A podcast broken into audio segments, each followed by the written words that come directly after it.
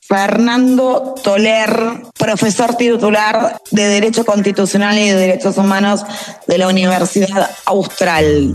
Señores diputados, señoras diputadas, está charlando Gandalf con Frodo en El Señor de los Anillos y Frodo se queja y dice, che, qué pena que Bilbo no mató a Gollum cuando tuvo oportunidad, nos estuviéramos ahorrando toda esta guerra. Y Gandalf le dicen... No lo puedo vivir, no lo puedo vivir. Resumen de noticias. Que a veces se dicen cosas muy irresponsables. 258 días y contando, amigues.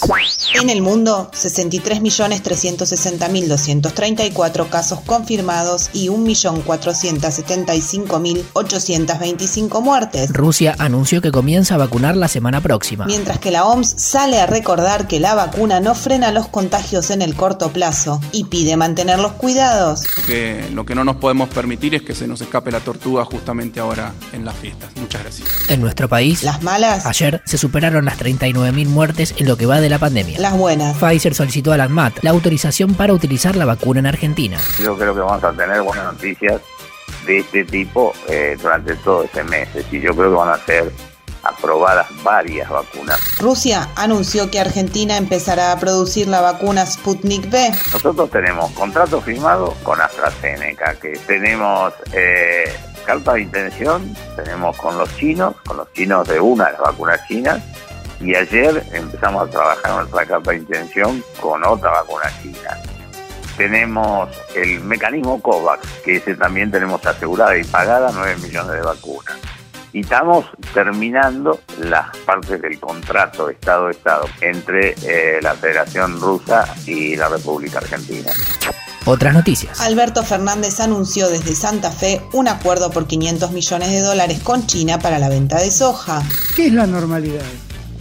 ¿Es volver a un mundo con millones de hambrientos? ¿Qué es la normalidad? ¿Es pensar en un capitalismo que juega financieramente o es pensar en un capitalismo que invierte, produce, genera trabajo y da desarrollo? Yo la verdad es que no tengo ningún interés de volver a la normalidad que conocí. A las 18 encabezará el cierre de la 26 conferencia de la Unión Industrial Argentina. Mientras tanto, Trabajadores de los 34 hospitales de la ciudad de Buenos Aires realizaron hoy una jornada de paro y movilización en reclamo de mejoras salariales. Durante la marcha, falleció de un paro cardiorrespiratorio el jefe de obstetricia del Hospital Ramos Mejía, Alejandro Jaquim. a un mes del desalojo de Guernica, familias y organizaciones sociales cortaron el puente Pueyrredón en reclamo de trabajo y vivienda digna. Aceiteros y recibidores de granos comenzaron ayer un paro por tiempo indeterminado. Y en Jujuy fue violentamente detenido el secretario del Sindicato de Empleados Municipales, Santiago Seillán, Mientras los trabajadores pedían pacíficamente mejoras salariales. una para el relajo. La ONU eliminó ayer la marihuana de la lista de estupefacientes peligrosos y reconoció las propiedades medicinales del cannabis. aunque siguen condenando el consumo recreativo. Pará, pará, pará. Las compañías de telecomunicaciones anunciaron subas del 20% en sus tarifas. El ENACOM salió a aclarar que no fueron autorizadas y convocó una reunión para planificar un cuadro tarifario. Los aumentos, dicen, rondarían el 5%. Continuidad de noticias. Parlamentarias. Coparticipación Cava. por una estrategia, yo diría, vengativa y cruel de Alberto Fernández, Cristina Kirchner y compañía. sostener los valores del federalismo, respetar las autonomías provinciales y sostener los recursos de cada uno de los distritos. Porque hoy le toca a la ciudad de Buenos Aires, mañana le puede tocar a otra provincia. Con los cruces mediáticos en alza. El Senado aprobó en comisión el proyecto de diputados y sería tratado la semana próxima. Fue el decreto de Macri en el año 2016, de la misma manera que fue discrecional y arbitrario la cesión de 135 inmuebles de la Nación a la ciudad, de manera que fue absolutamente discrecional la cesión de Lotería Nacional.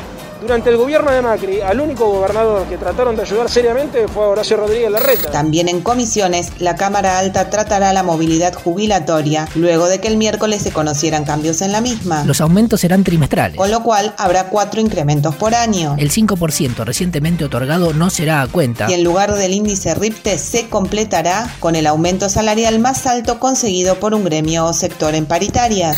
Volver a la fórmula original de Cristina en su integridad. Mientras tanto, tanto en diputados, Van por la tercera jornada de debate en comisiones por la ley de interrupción voluntaria del embarazo. en labor parlamentaria, hubo un principio de acuerdo entre todos los bloques para que los proyectos de interrupción voluntaria del embarazo y del plan de los mil días se dictaminen el miércoles y sean tratados el jueves. También se acordó que la presencialidad será la regla, Están en tratativas para ver cómo y dónde será la sesión. un rescate de las exposiciones del martes, Sonia Tarragona, subsecretaria de Medicamentos del Ministerio de Salud, analizó la pata económica. Si se legaliza, el ahorro para el Estado es de 10 mil millones de pesos al año aproximadamente. Por ejemplo, un shock séptico le puede significar al sistema de salud unos 900 mil pesos y un aborto incompleto le puede significar al sistema de salud por cada uno de los casos 86 mil pesos. Eh, no es cierto que hoy no estamos pagando los costos. Lo único que se hace fuera del sistema es propiamente la práctica del aborto.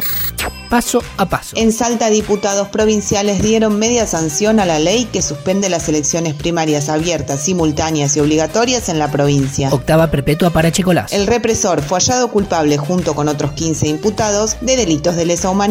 cometidos en el centro clandestino de detención de la Brigada de Investigaciones de San Justo. Cooperativistas, pequeños empresarios y movimientos sociales presentaron la Cámara Argentina de Productores de Economía Popular. Orlando Canido, el dueño de Manaos, dice que Netflix quiere realizar una serie sobre su vida. ¿Habrá un capítulo dedicado a los ataques de comunidades campesinas en Santiago del Estero? La UAR levantó las sanciones a Pablo Matera, Guido Petti y Santiago Susino. Porque los considera arrepentidos. La hija de Luciana Salazar dejó de usar cuna Y eso es material para una nota. hasta acá la información del día. Podría ser peor, O mejor, pero siempre es lo que es. Pero la puta madre.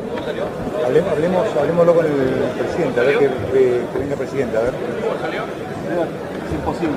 38, 38, imposible. Hay que hacer la elección de nuevo.